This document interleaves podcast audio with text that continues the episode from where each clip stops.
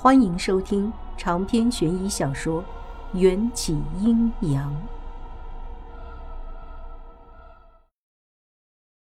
其中一个与迎战一起坐在饭桌前的女子，生得唇红齿白，身材纤细玲珑，穿着一身清朝时代十分珍贵的鹅黄色染料的衣裳，一看就知道非富即贵，年纪差不多到了及笄之年。也就是差不多十五六岁了。另一个穿着青色衣裳、谨言慎行的女子，不用问也知道是黄衣女子的贴身侍女。房间里还有一条体格健硕的大黄狗，算是土狗中比较英俊的。我猜这条狗很有可能就是英国牧羊犬的祖先。黄衣女子看见我脸上的微笑。灵动的眼眸里射出一丝火药的气味。战哥哥，他是谁？新来的奴隶。迎战冷淡的回答。一个奴隶也敢擅闯战哥哥的房间？黄衣女子高傲的看着我，带着不屑。从她的脸上，我不禁看见了敌意，还闻到了一股浓浓的醋意。很明显，这个女子十分喜欢嬴战。她就是公孙小姐想要一睹真容的那条鲤鱼精。嬴战用左手端起茶杯，抿了一口。公孙小姐，这个名字听起来似乎有点耳熟。我努力回想着课本上的知识。始皇时期似乎有一个大良造，叫做公孙启。这位小姐姓公孙，又能与迎战平起平坐，该不会是大良造公孙启的女儿公孙环吧？顺带说一句，秦代的大良造就相当于宰相这个职位，一人之下，万人之上。就是他。公孙环好奇的上下打量我，指着屏障后的一桶清水命令：“你就是连坠，很好。本小姐命令你现在就去那木桶里露出鲤鱼真身。”我听得目瞪口呆，这是唱的哪一出？见我愣在原地，公孙环的宫女走上来，啪啪给了我两巴掌。贱婢，连人话都听不懂了。我几乎被打懵了。等我回过神来，已经控制不了心中的怒火，想要还手。可我还没打到，青樱就悄无声息地从我身边冒出来，一把抓住我的手腕。由于青樱是鬼，肉眼无法看见，故此在公孙环和那个宫女眼里，我是自己将手停在半空，不敢打下去。怎么？在两位主子面前，你还想还手？那个宫女训斥道。我的手被青樱擒住，只能咬着下唇，忍气吞声。公孙环无辜的望着迎战，说道：“战哥哥，你的奴隶那么不听话，不会怪环儿下手太狠吧？”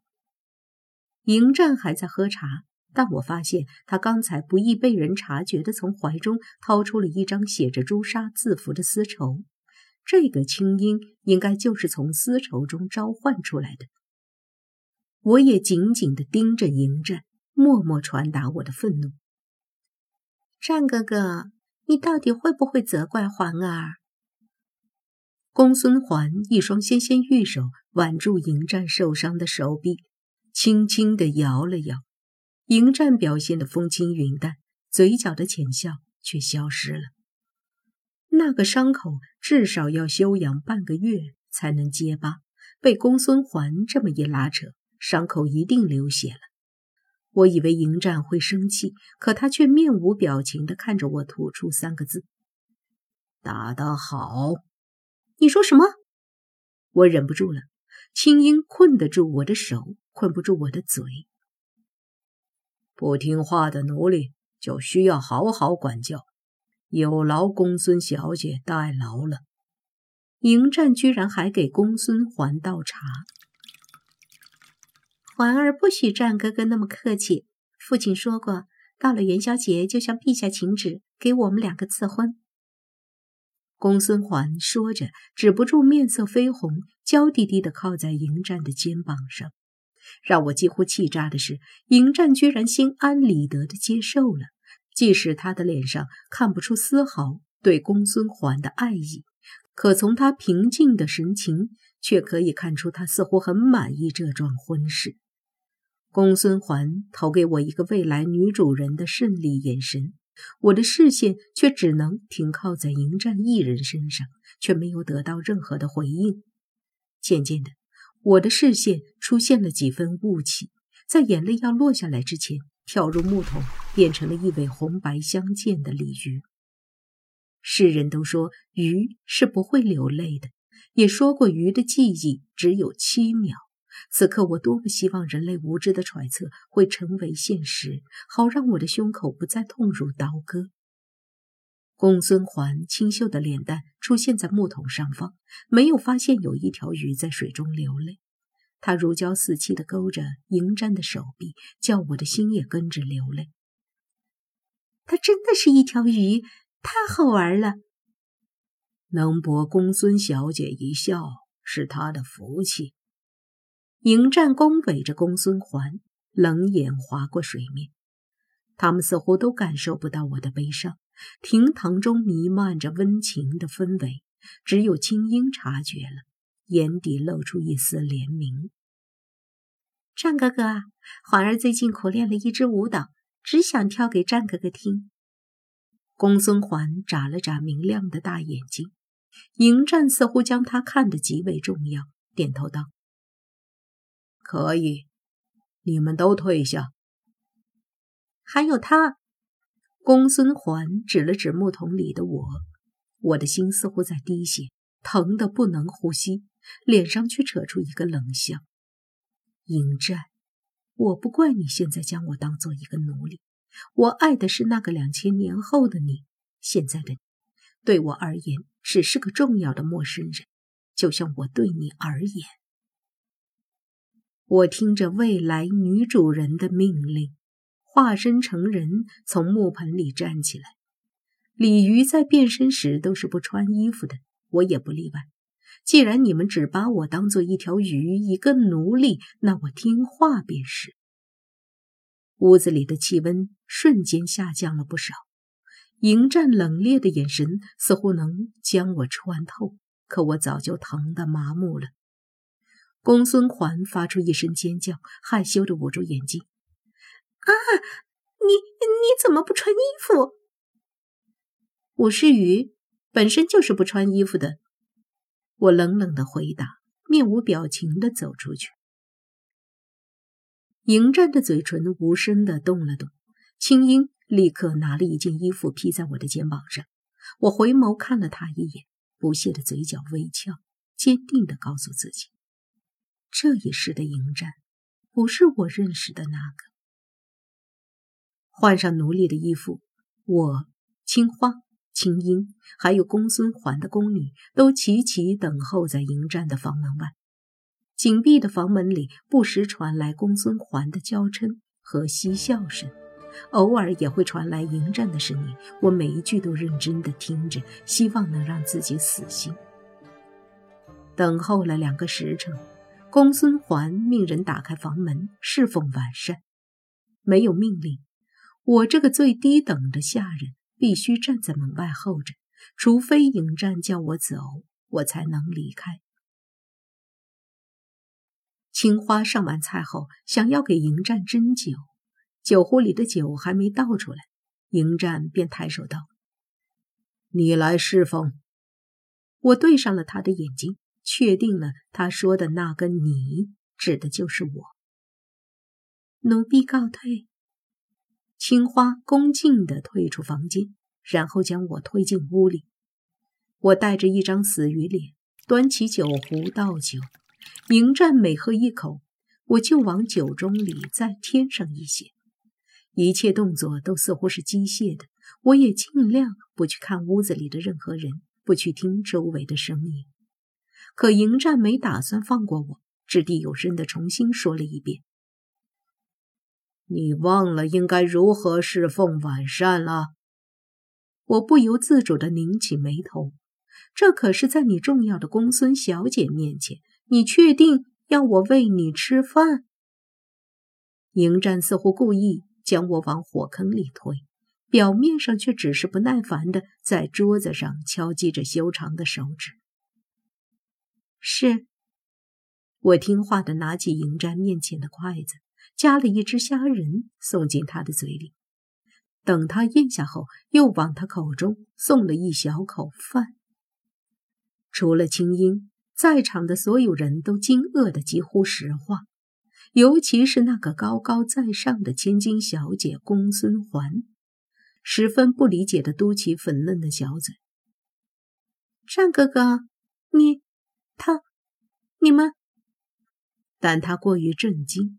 半天没有找到恰当的词汇来形容内心的震撼。食之不语，公孙小姐有什么话，等饭后再说。迎战说着，视线落到了肉糜茄子上，我麻利的夹起一大块塞进他嘴里。公孙环的表情越发难看，纠结了半晌，才鼓起勇气：“战哥哥。”让环儿来侍奉张哥哥吃饭可好？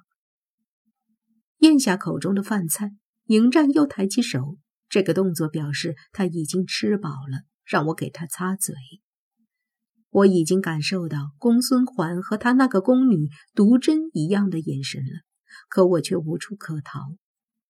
公孙环深吸了一口气，又想找机会扳回一局。我也吃饱了，吃下吧。环儿还想让来福给战哥哥表演一下最近的训练成果。来福指的就是一直安分趴在桌子底下的那条大黄狗吧？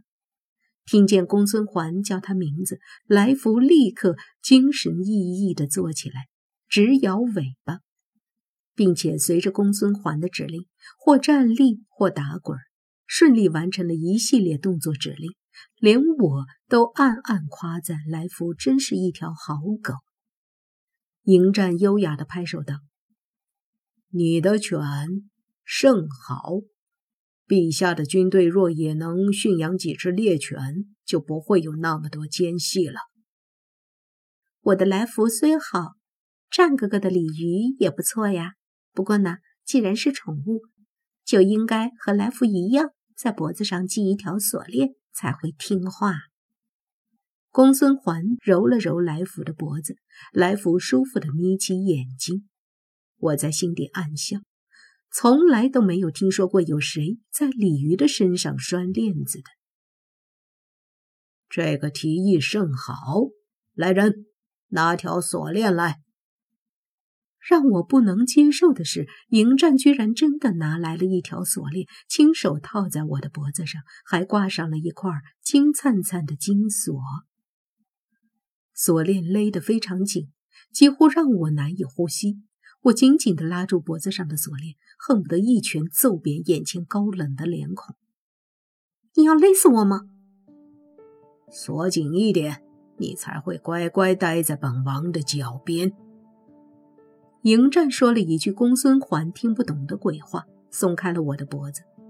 他嘴角危险的弧度，让我突然觉得，迎战今天的行为似乎都带着某种反常的报复。可我想不通，到底哪里得罪了他？整个下午，公孙环像一只百灵鸟，叽叽喳喳的说个没完。迎战表现的特别包容，偶尔还会面带微笑的附和。